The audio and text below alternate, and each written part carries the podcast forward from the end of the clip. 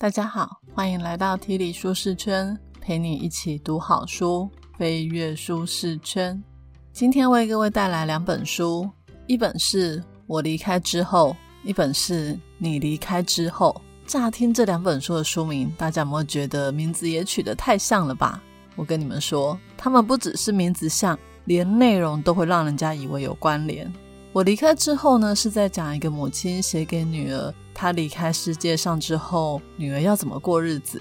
而你离开之后，是一个女儿在讲母亲离开以后她怎么过日子的。听到这，你会不会以为这是同一对母女写的？并不是。我离开之后呢，是插画家女儿有一天突然想到，万一妈妈走了，那谁来提醒她收拾房间？谁煮好吃的东西给她吃？谁来告诉她那个人是不是对的人呢？所以这个插画家女儿就跟妈妈说。可不可以写一本万一妈妈走了之后要跟她说的话？简单来说，这本我离开之后的妈妈呢，现实生活还活得好好的。这书呢，算是她留给孩子的人生预习课，也就是还没有发生前就提醒他，如果遇到这些事该怎么办。相对之下呢，另外一本你离开之后就比较悲伤了。这本书作者的母亲在两千零八年就因为癌症过世。这十多年来呢，作者都非常想念他的母亲。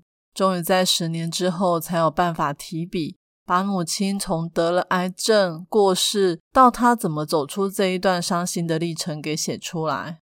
作者说呢，他之所以写这本书，除了要纪念他的母亲之外，也是写给无数个跟他一样因为失去挚爱而痛苦不已，而且希望有人理解的人写的。今天呢，之所以会同时讲这两本书，是因为这两本书分别是从母亲跟女儿的角度来谈关于离别的事。如果有听我上一集谈的最后十四堂星期二的课的朋友们，应该还记得我说我看那本书的时候一滴眼泪都没有掉。那我在看我离开之后，也就是以母亲的角度写给女儿的这本书的时候，我也没有哭，因为那个妈妈文笔很幽默。字里行间呢，充满了母亲的关爱。但是呢，看了你离开之后，我就不行了，我哭得超惨的。看第一遍的时候，我是一个人在房间里哭到不行。后来要整理书里面的重点，再看一次，一样还是哭到不行，哭到丽慈都来问我说：“妈妈，你怎么了？”我想，这或许就是天下父母心吧。就算去了天堂，但如果知道女儿因为自己的离开而伤痛不已。做母亲的没有一个会不跟着难过掉泪的。好，那我们就开始吧。本节 podcast 将为你带来以下三个部分：一、我离开之后；二、你离开之后；三、安慰与再见。在华人的社会里，我们通常不太习惯谈死亡，会觉得很晦气。儿女们谈这个话题，好像在诅咒长辈要早点离开，而长辈也不太提这个话题。好像只要不提就不会发生，但就是因为我们都不讨论，常常等到突然发生的时候，才发现一切都措手不及。说真的，不是每个人都像最后十四堂星期二的课里面那个莫瑞教授一样幸运，他自己都说他特别幸运，可以有时间来面对死亡，让他有机会对所爱的家人朋友说再见，还可以用所剩不多的时间帮助别人。没有遗憾的离开这个世界上。我离开之后呢？这本书的概念我觉得蛮好的。我们真的不知道到底是明天先到还是意外先到。如果可以事先把想要说的话保留下来，那不管是离开还是留下来的人，都可以少那么一点点的遗憾吧。这本书呢是插画家女儿要求母亲写的。这个妈妈也很妙哦，她听到女儿这种大不敬的要求，居然爽快的答应了。他想象着，如果他现在就离世了，那跟女儿分隔两个世界的他，在女儿人生不同的阶段时，他会想要对女儿说什么话？我来读书里面几个温馨又有趣的片段给大家听听。我离开的第一天，做一份法式达。首先切一大堆洋葱，你会不停的流泪，但最后你会明白，这些眼泪是值得的。哼 哼作者离开的第一天，居然是叫女儿去煮一道料理，而且还把食谱写得非常详细。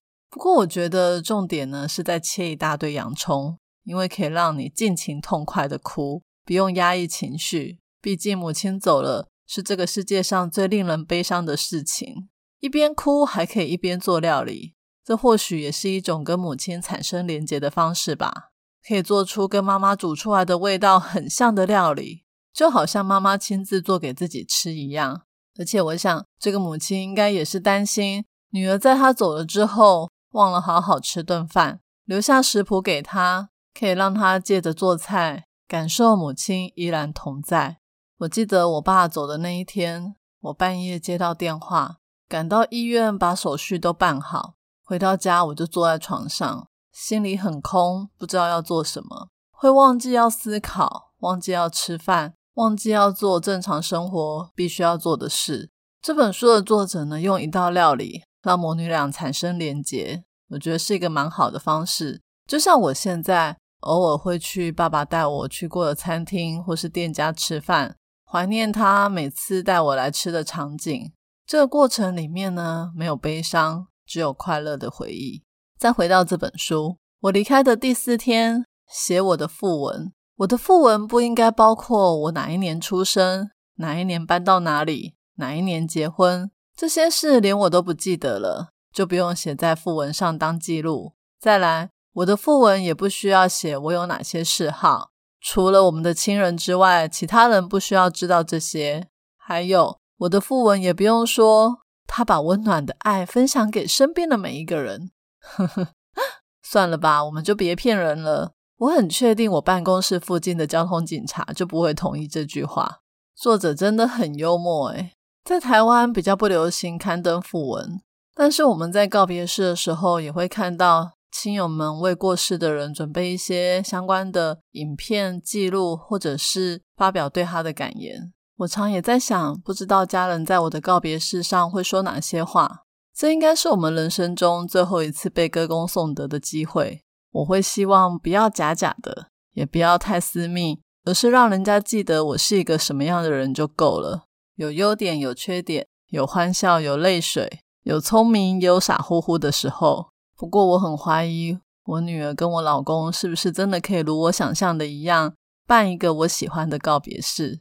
所以或许也可以像最后十四堂新邪恶的课那位教授一样，办个生前告别式。不然呢，就是像这个妈妈一样，把你希望的告别式内容列个清单给家人，让他们完成你最后的愿望。现在讲这些事情好像有点晦气，但想想，如果在走之前可以有时间、有余力交代后事，让家人不慌不忙，有个清单可以照做，好像也是一件挺幸福的事。你说是吗？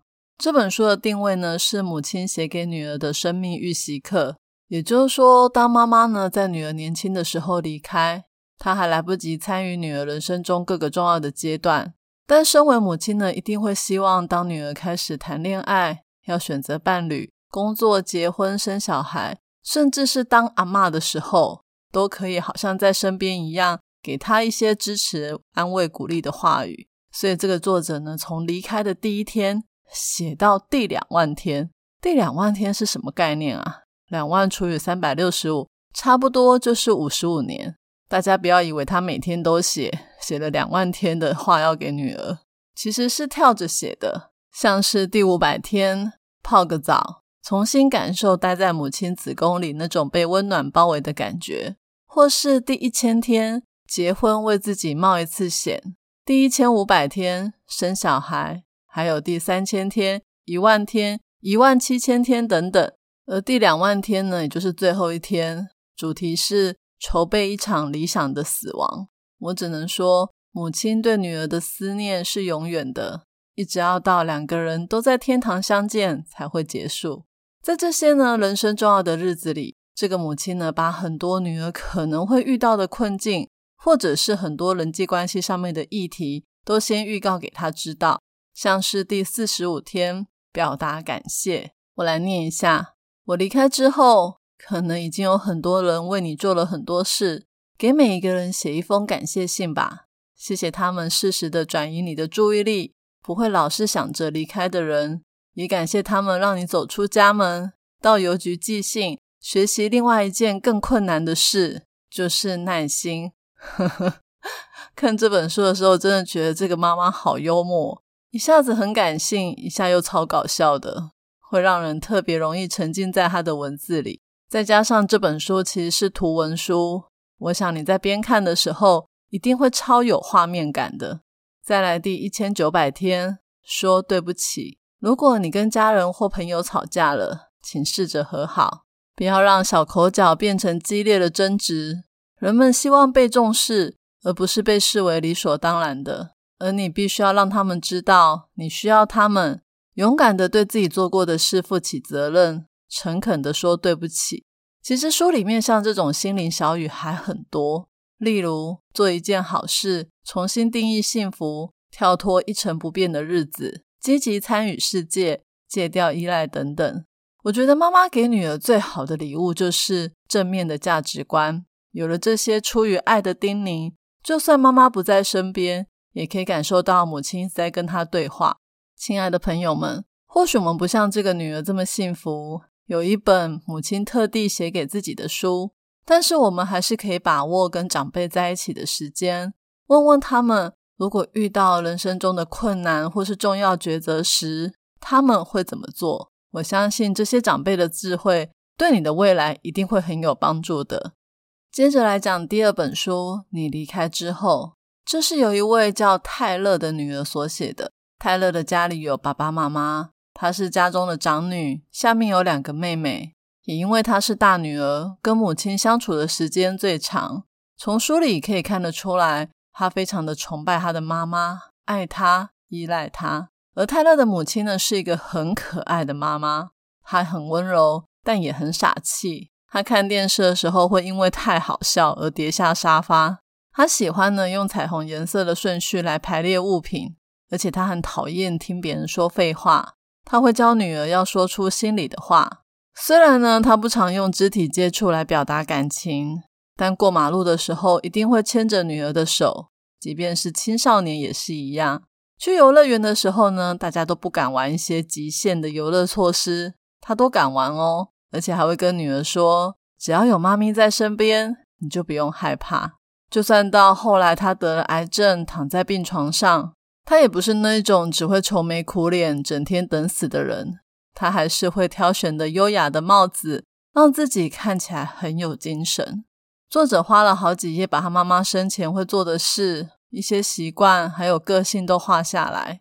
你看的时候会觉得他妈妈好可爱，好有才华，好有自己的风格，是一个打从心里就很快乐的妈妈。我父亲过世后，有几次爸爸的忌日，我会跟妈妈、弟弟、妹妹聚在一起。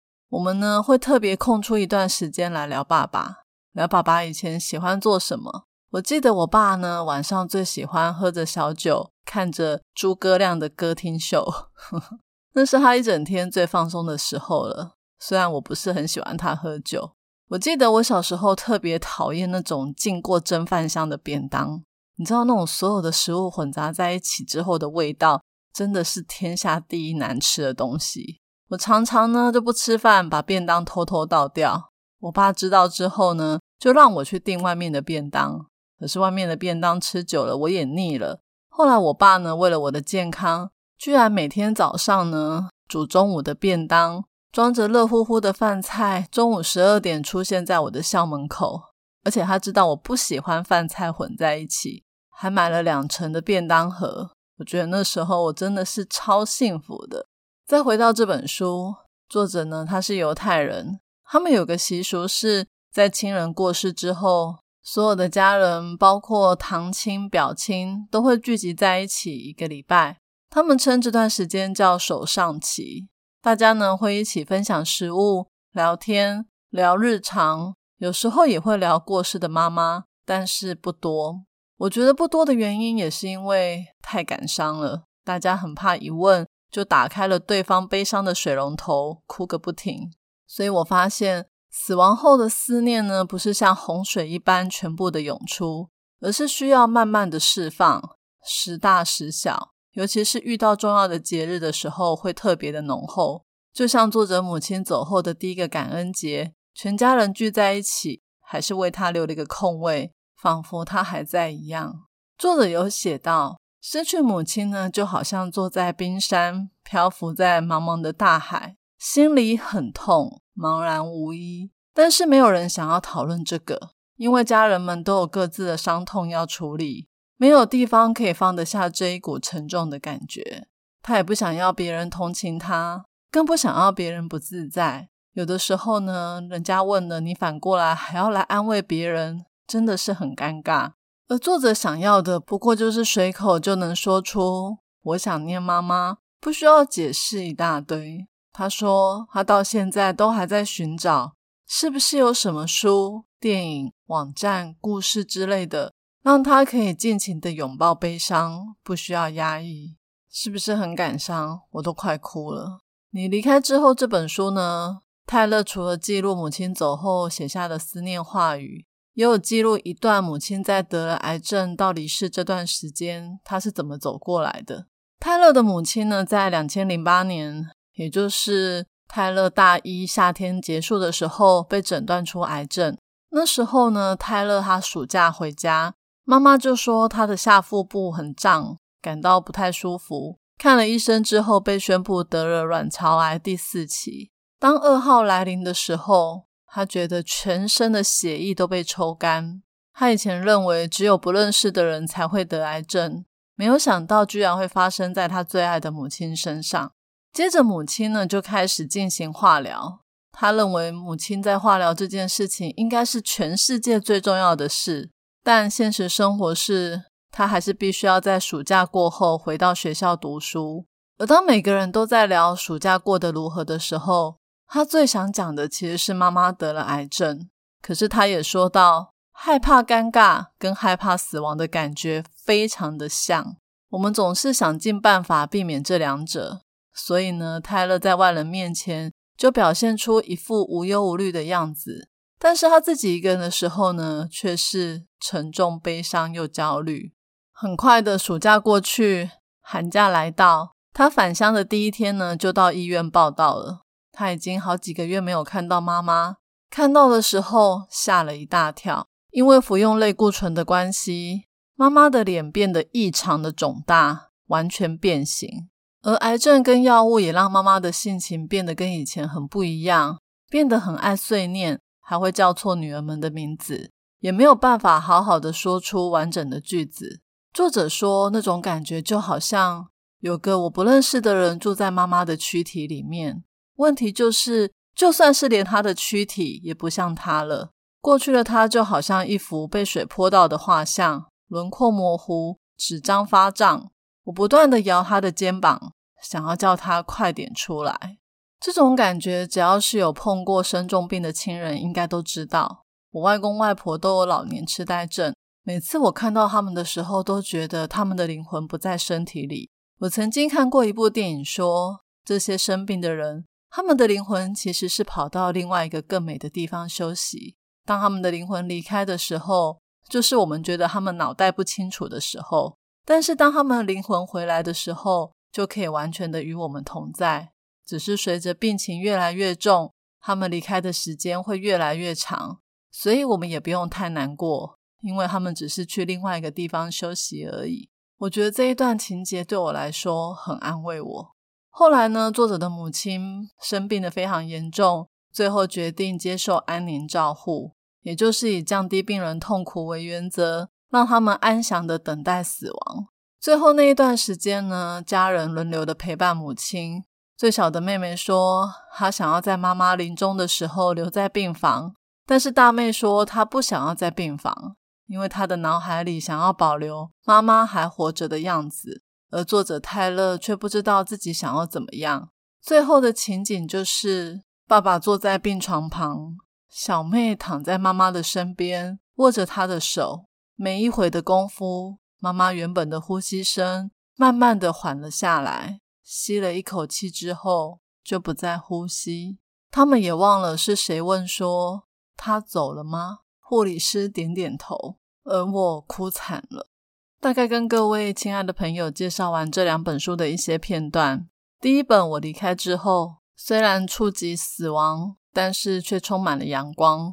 而第二本你离开之后。一直都充满着一股浓浓的哀伤，那股哀伤浓到作者在母亲过世十年后才开始写这本书。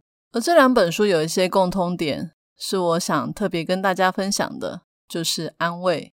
随着年龄越来越大，我们难免都会遇到周遭的人有家人过世。我们在学校的时候都没有受过怎么安慰别人的训练，所以常常讲了自以为很安慰人的话，但别人听起来可能非常的刺耳或不舒服。而这两本书呢，都告诉我们，当有人的家人过世时，他们最想的跟最不想的安慰是什么？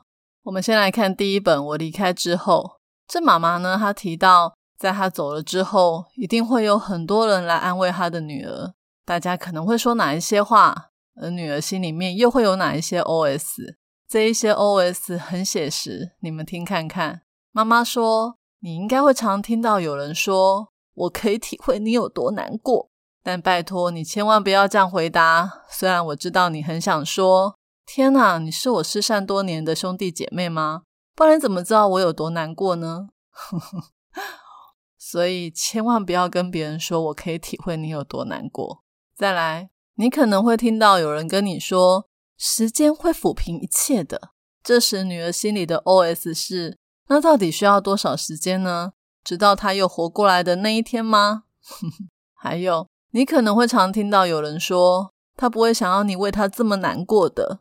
这句话我们常听诶，但是我们总不会希望对方说：“你说的对，既然他永远都不会回来，那不如就来开个 party 吧。”又或是如果遇到年纪大的人过世，我们可能会说：“能活到这把年纪，至少他过得很充实。”这听起来好像也怪怪的。而这个妈妈呢，推测女儿的心里可能会想说：“其实也还好诶，她也不爱冒险，应该要再多活二十年才对。”我刚刚讲的那几段是第一本书，母亲呢对女儿的一些小提醒，真的是很幽默。我们面对别人的安慰的时候，常常都会有这样的 OS，这也是提醒我们哪一些话该说，哪一些话不应该说。而第二本你离开之后呢，作者在母亲过世后，有一大堆人来安慰他，他也整理出哪一些是他听了很不舒服的，哪一些是听了很 OK 的对话。我觉得这个清单对我超有帮助的，因为我看了之后才发现，我以前也太会踩雷了吧！真的是很对不起那些曾经被我安慰过的人。那是哪一些呢？我来念一些给大家听。跟前一本书一样，作者说你千万不要以为你可以体会对方的悲伤，所以千万不要说我知道你有多难过。而且很多人讲完这句话之后，就会开始说自己也曾经失去过亲人的经验。讲一大堆，其实真的不需要这样。这不是什么比较大会，对方呢其实根本没有兴趣听这些东西。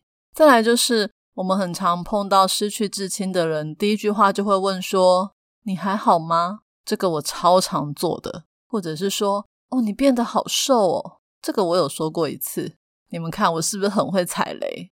作者说呢，当他被问到“你还好吗”，他真的不知道应该要怎么回答，说。我很好，谢谢。好像也太虚伪了，明明就不好。但是如果说一点都不好，我糟透了，应该会把对方给吓到吧？所以怎么回答都不对，干脆说还可以，然后赶快结束这个话题。还有一个就是，我们常常也听到有人家人过世的时候，就会问说有什么需要我帮忙的吗？